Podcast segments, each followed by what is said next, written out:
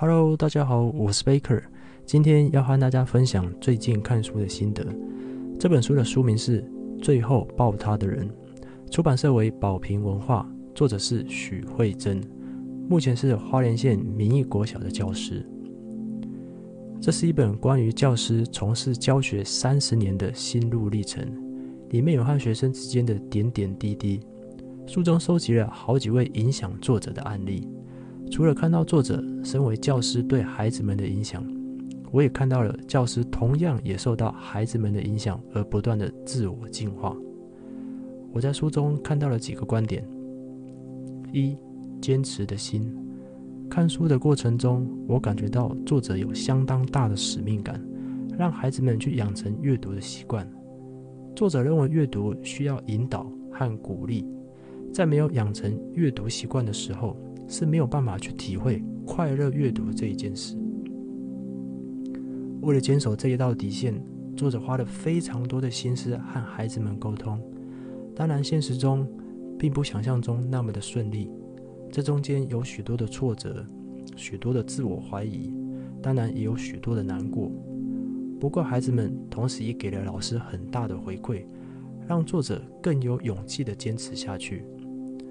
我想，只有找到自己的使命感，所以才有这么坚定的心，能在同一个领域里奋斗三十年。二、珍惜身边人。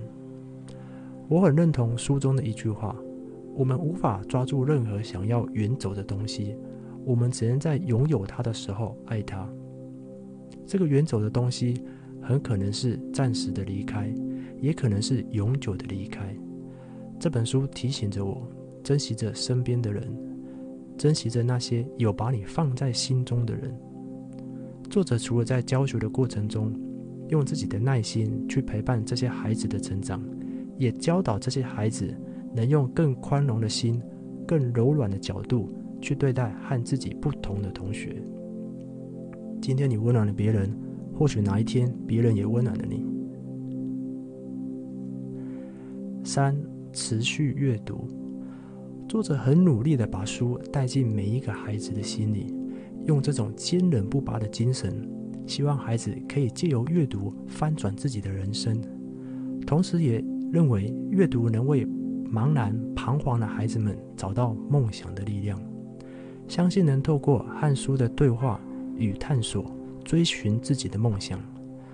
作者甚至认为，现阶段找不到目标也没有关系。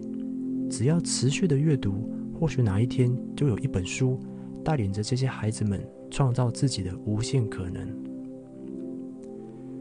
这本书最让我有感觉的是，一开始作者在描述阿杰的故事，看到故事后面，头脑会因为太震惊而空白。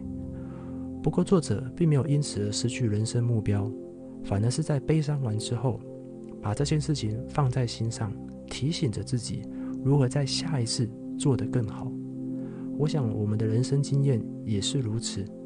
我们人生一定会遇到不如意的事情，会伤心，会难过。我们可以悲伤，因为我们有悲伤的权利。在这之后，我们可以试着把自己的心情调整好，重新再出发。这个世界还是值得我们去期待。重点回顾。我们来回顾一下刚刚谈到的观念：一、坚持的心，找到自己使命感，坚持下去；二、珍惜身边人，不要等到失去了才后悔；三、持续阅读，阅读一定可以让你带来意想不到的惊喜。今天的影片到这里，希望这集的观念对大家有帮助。